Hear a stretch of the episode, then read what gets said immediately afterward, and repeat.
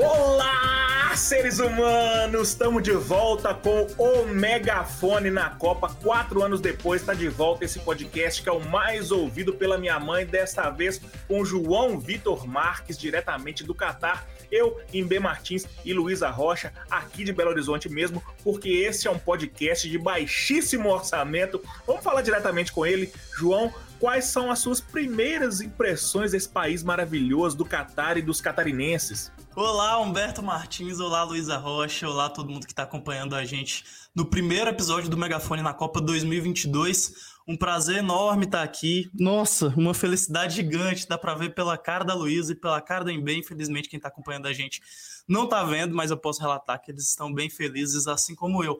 Embê, é, assim, tá tudo muito novo ainda, tudo começando, enfim, esse é o segundo dia de jogos. Eu cheguei aqui ao Catar na quinta-feira passada, dia 17. A gente não gravou o programa nem na quinta, nem na sexta, nem no sábado, nem no domingo, porque você, Humberto Martins, estava com preguiça. E aí a gente abre o podcast hoje para falar um pouquinho das, das, dessas primeiras impressões minhas aqui e das impressões de vocês daí também, né? Porque cada um tem um olhar diferente para a Copa e o Catar especificamente tem sido um país bastante complexo de se entender, porque todo mundo está acompanhando né, as discussões e todas as questões problemáticas que envolvem a Copa aqui esse ano, desrespeito às minorias, especialmente, é um tema muito complicado e que gerou bastante discussão, bastante debate, bastante crítica de todos os lados. E é muito claro isso, é muito evidente como que isso afeta a Copa do Mundo e o dia a dia. Claro, é minha primeira Copa do Mundo, mas obviamente a gente sabe mais ou menos como que é, como que funciona, como que foi na Rússia, como que foi o caos, no bom sentido, no Brasil. E assim, primeiro que não, não pode ter cerveja com álcool no entorno dos estádios e em pouquíssimos lugares. Inclusive, eu tive uma aventura aí recentemente de procurar uma cerveja por aqui encontrei, mas eu precisei andar uns 4, 5 quilômetros a pé e mais uns 15 quilômetros de metrô para encontrar uma cerveja que custa 57 reais. 57 reais uma cerveja. Mas enfim, é, a gente percebe também muito que é muito diferente. Claro, na, na primeira partida, Equador e Catar, na abertura, tinha muita mulher no estádio, o que foi uma coisa que chamou atenção, mas se a gente para e pensa nos outros jogos, especialmente nesse jogo que eu fui hoje, que foi a vitória da Holanda por 2 a 0 sobre Senegal, pouquíssimas mulheres, e a maioria das mulheres que eu encontrei por lá são mulheres dos países que estão jogando a Copa, mas que não são do Catar, né, obviamente. Então, é uma coisa que dá para perceber muito claramente. Inclusive, nos mercados, eu fui no Souk Wakif, que é o mercado mais tradicional daqui, que é como se Você fosse. foi aonde? o- Como é que é? Sou Joaquim?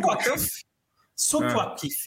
Inclusive, o jogo, rapidinho antes de eu, de eu partir para falar disso, o jogo que eu fui hoje, Senegal e, e, e Holanda, foi no estádio chamado Alto Mama.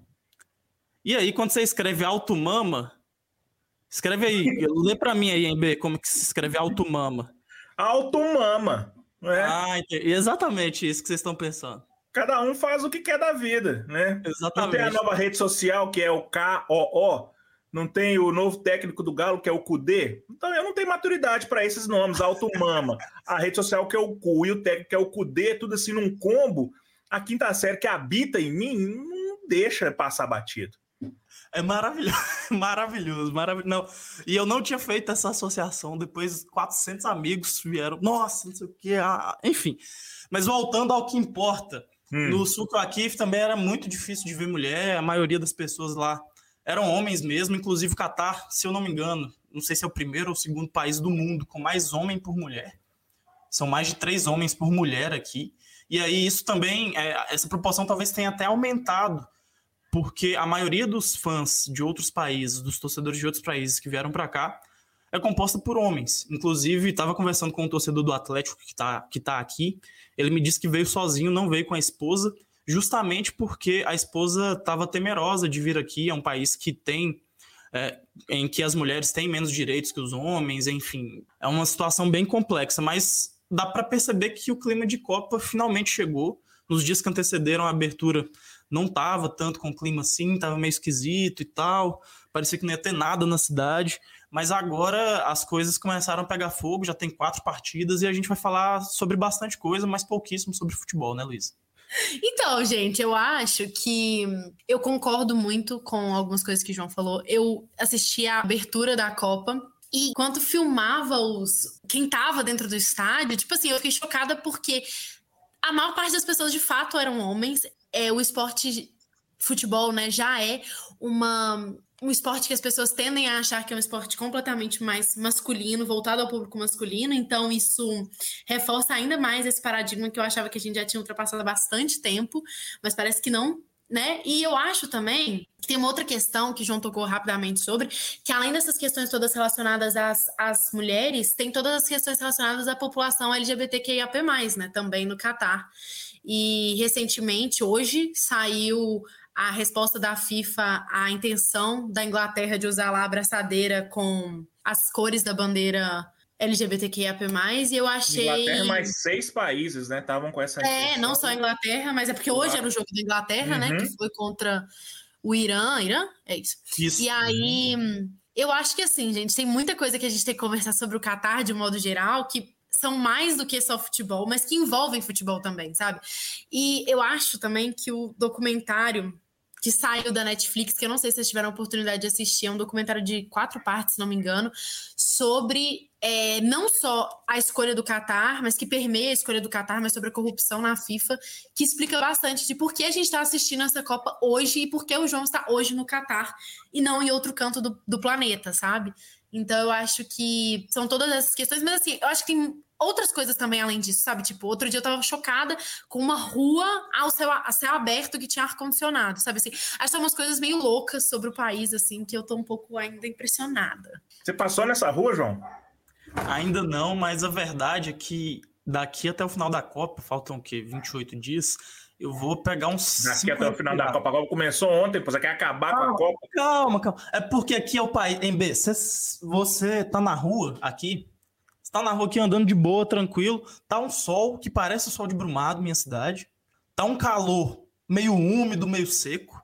Não dá para entender se você tá na praia, tipo no Rio de Janeiro, ou se você tá no interior da Bahia.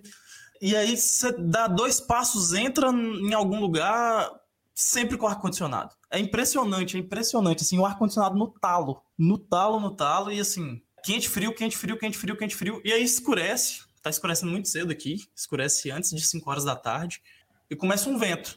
É, é, é o, o, clima do deserto mesmo, né? A gente estudava isso aí nas aulas de geografia, e agora tô sentindo na pele. Mas ainda não fui nessa rua, e tenho visto algumas coisas muito malucas aqui. Não malucas no mau sentido, mas realmente muito diferentes do que a gente se acostumou a ver, ou tá acostumado a viver aí no Brasil. Os estádios são coisas de outro mundo, assim, muito maluco, tudo muito tudo muito feito para a gente ver. Claro que eu ainda tô com a intenção de visitar alguns lugares da cidade que não são lugares FIFA, lugares oficiais, enfim, para ver como que é realmente. Mas é impressionante. Tem desde o ar condicionado na rua que a Luísa citou, até o metrô que parece um avião, assim, de tão arrumado e bonito e novo do jeito que é. Mas também foi uma Copa do Mundo, considerando infraestrutura e tudo mais. Aqui tem jornalismo também, olha a informação, que custou 220 milhões de dólares, mais de um trilhão de reais. Mas, João, tem um fato também que eles tiveram que construir tudo, né? É, exatamente. É, só para responder o MB, eu dei a informação errada. Acabei de me gabar aqui que eu ia dar a informação, mas dei a informação errada. 220 bilhões de dólares, um 1,2 trilhão de reais. É por aí. Mas o que, que você falou, Luiz? Desculpa, fiquei. É que eles tiveram que construir tudo do, do zero, né? Tipo assim, não Isso. tinha hotel para todo mundo, não tinha estádio para todos os jogos. Tipo assim, tudo teve, teve que sair do nada. Não, eles construíram uma cidade. eles construíram uma cidade. Luceio, que é uma cidade que o Brasil vai jogar, a estreia contra a Sérvia vai ser lá. Não era nada, assim, era uma vila, e aí eles, ah, vamos fazer um estádio aqui. E construíram uma cidade meteram um estádio para 80 mil torcedores, vão fazer jogo do Brasil, jogo de mata-mata e até a final lá.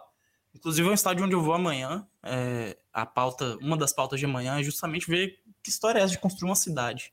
E você falou que encontrou com um torcedor do Galo aí, na, na sua fala anterior. é aquele mesmo que você fez a matéria sobre ele ou é outro? Você encontrou com mais mineiro, mais brasileiro aí? Como é que tá isso aí? Tem dois, tem dois torcedores do Galo que eu encontrei com histórias muito curiosas. A primeira foi na antevéspera da abertura, enfim, não importa. Eu tava indo procurar cerveja e aí do nada, do nada, assim, simplesmente do nada, tinha uma multidão na rua.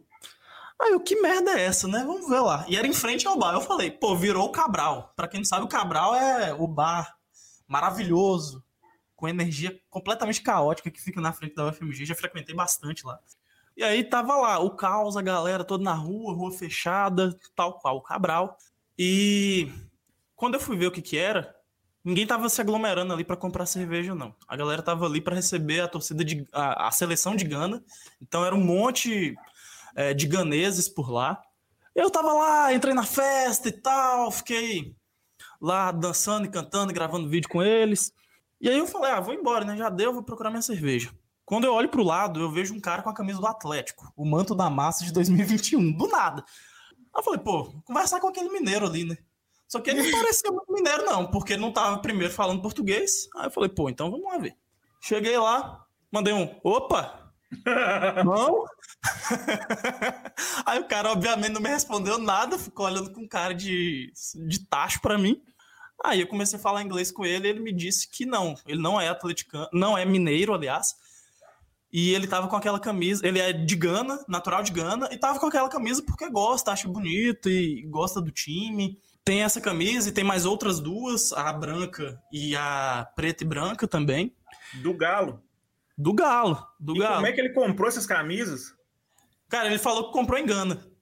Não entendi ah. como. Deve ter, a Shopee deve ter entregado lá, né? Só pode ser isso. É ele queria comprar da Juventus, acabou comprando a do Galo, ou seja, foi em Gana. Nossa, não é possível. Mas aí eu encontrei esse outro, um outro torcedor do Atlético, esse sim mineiro, de Itaúna. Ele tava me contando lá que ele chegou em. ele chegou aqui do Catar. Aí falou: pô, cheguei, vou pra festa, não sei o quê. Vou pro, pro Fan Festival.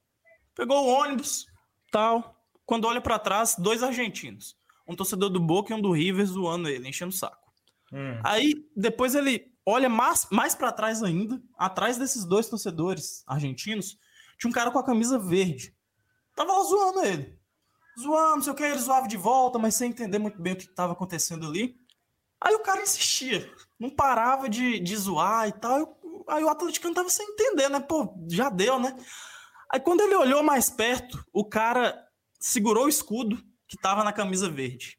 Eu já imagino o que, camisa, que era. É, camisa do Raja Casablanca, ah. era um marroquino que tava no mesmo ônibus do atleticano. Aí o atleticano falou, pô, agora eu entendi o que que é. Aí eles ficaram lá zoando, o atleticano entrou na brincadeira e me contou essa história. Tá tudo isso aí no Super Esportes, no Estado de Minas, enfim, nas redes sociais. Dei muito trabalho para Luiz, que editou esse vídeo hoje. Mas é isso, tem bastante torcedor do Brasil aqui, mas na verdade a maioria dos torcedores do Brasil que estão aqui não são brasileiros. Eu ia falar isso, mas... tem mais um vídeo no forninho e é exatamente este tema.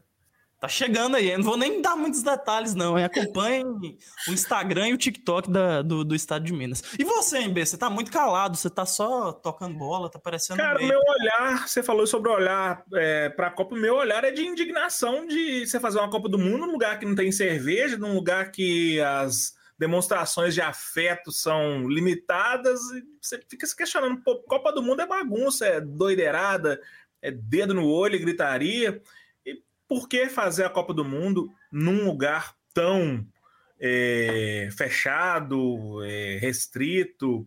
Né? A gente sabe que quem organiza o futebol não gosta de futebol, gosta mesmo é de dinheiro. Então, a gente, apesar da, da indignação, acompanha o esporte, porque a gente gosta bastante. Eu estou no clima de Copa, acompanhei os jogos hoje, vi o gol do Bale ali, um gol de Gales, que muitos anos que Gales não fazia gol na Copa, aquela sensação de, de torcida vibrando no estádio é muito bom. Mas indignado por ter uma Copa do Mundo sem cerveja. Como é que pode isso? Oh, e teve um negócio muito estranho para mim na abertura, estranho para todo mundo que acompanha futebol. O Catar tava jogando com o Equador na abertura da Copa. O Equador fez 2 a 0 no primeiro tempo, todo mundo viu isso, todo mundo sabe o que aconteceu. E aí deu um intervalo. Muita gente foi embora no intervalo. E aí depois o jogo continuou rolando a gente via claramente os espaços vazios nas arquibancadas vermelhas do estádio que teve a abertura da Copa. E aí deu uns 35 minutos. Assim, a, o público inicial, segundo a FIFA, o que já foi muito curioso, foi de 67 mil torcedores, mais ou menos. A capacidade do estádio é para 60, ainda segundo a FIFA. Então não entendi nada. Desses 67 mil torcedores que supostamente estavam no estádio, tranquilamente, vai lá, só 15 mil acompanharam o jogo até o final. Foi um negócio assim, vergonhoso. Foi uma coisa muito estranha que estava acontecendo ali.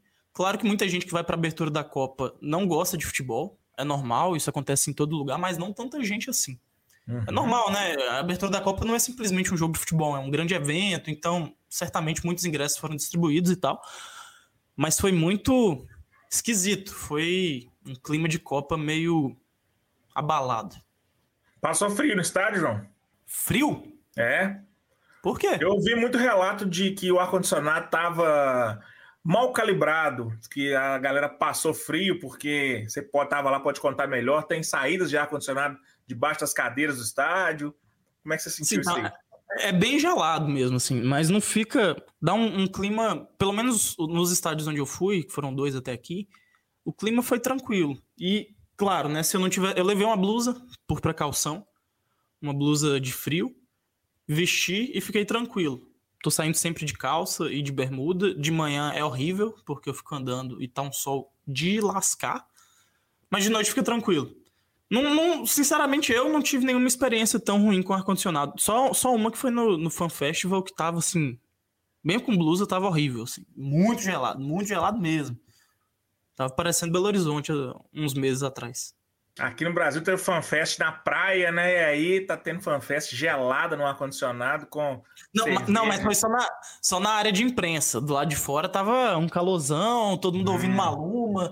Muito louco, inclusive, que na, no primeiro dia de Fan Festival foi uma aluna cantando umas músicas lá, dizendo que a mulher vai sair para beber, para fumar e para postar vídeo pro cara ficar se lamentando que largou ela e que traiu ela e tal. E no Catar, um país ultra conservador, isso daí foi muito doido. E assim, muito curioso, né? Muito diferente, não esperava isso. E aí foi muito legal também. Esse momento realmente foi legal porque a gente olhava ali e tinha muita gente muito latino, obviamente, porque o futebol é, nasceu na Inglaterra e aí se espalhou e, enfim, a gente, com todo respeito, a gente latino é quem faz a festa. Um abraço para Rosalia, quem, quem me ouviu entende. É... E aí a gente viu os latinos lá, a gente via também muita gente do Oriente Médio, da África, dançando um reggaeton ali, cantando. Teve Shakira, não Shakira em pessoa, mas teve a música que ela canta com o Maluma, fiquei morrendo de vontade de que ela estivesse ali, mas ela não topou justamente porque o Catar é um país que desrespeita as minorias, enfim. Uma decisão. Não foi só ela, né, João? Tipo, mais cantores também se, se declinaram ao convite, tipo a Dua Lipa, que ficou mega famosa, inclusive, acho que foi na torcida do Liverpool, do Arsenal, não sei, por causa daquele carinha lá que fica One Kiss is all it takes, que é maravilhoso, aquele vídeo de é, e ela se Rod declinou. Stewart de... também foi outro que é, negou participar. Sim. Pois é, e falaram, é, a Dua Lipa, por exemplo, no comunicado, ela fala que ela vai torcer para Inglaterra, ela ela não é inglesa, na verdade, ela é da Albânia, né? Mas ela foi criada. Albânia? Agora eu tô na dúvida, mas acho que isso mesmo. Ela foi criada na Inglaterra. E aí ela falou que vai torcer pra Inglaterra de longe, mas que o Qatar não cumpriu as promessas dele de respeitar os direitos humanos. Então, portanto, ela não iria para a festa presencialmente. É isso aí. No, no estádio, um casal bom seria o João, que é o João Suja e a Dua Lipa, né? E é com esse verso que a gente vai encerrando o megafone no Catar. Eu não acredito nisso. Primeiro não. episódio maravilhoso sobre as primeiras impressões sobre Copa do Mundo. A gente vai falar bastante ainda sobre Copa do Mundo, o que vai ser do Catar pós-Copa, esse tanto de estádio que foi construído aí, num país que não tem tradição de futebol, cidades que foram construídas, tudo muito suntuoso. Vamos papiar, prosear sobre isso, né? Esse maravilhoso podcast pode ser encontrado no seu tocador de podcast favorito e nas redes sociais do Super Esportes e do Estado de Minas. Não é isso, meus queridos? É isso, MB. Foi um prazer inenarrável estar dividindo uma tela de StreamYard com você e com Luísa Rocha. Saudades, muito bom falar português e muito A bom. gente tá. Hoje eu fui fazer o, o vídeo lá do cara, né, do, de Ita- de Itaúna e no Catar. E estamos a 11.500 quilômetros no mínimo de distância de João Vitor. Então esse é o mais perto que chegaremos dele por enquanto. Até o final da Copa a gente espera. Eu diria ainda bem. Pelo amor, até parece. Me vê, me abraça, fala, nossa, que saudade. Eu tô de prova, é verdade, gente. É verdade isso tudo. Um beijo Mas pra eu tenho você. que manter minha fama de mal. Ah, sei. Um beijo, gente. Até amanhã. O podcast O Megafone na Copa vai ao ar de segunda a sexta nos tocadores de podcast de sua preferência. Faça a busca por O Megafone e adicione o podcast à sua lista. Ah, e dê aquela força para nós também avaliando o podcast. Você pode acompanhar nossa cobertura completa da Copa do Mundo em superesportes.com.br, em.com.br e no jornal Estado de Minas. Aproveite e siga a gente nas redes sociais. Somos superesportesmg no Twitter, no Facebook, no Instagram e no Quai. Essa edição foi produzida por João Vitor Marques, Humberto Martins e Luísa Rocha. A edição de áudio é de Luísa Rocha. Até o próximo episódio.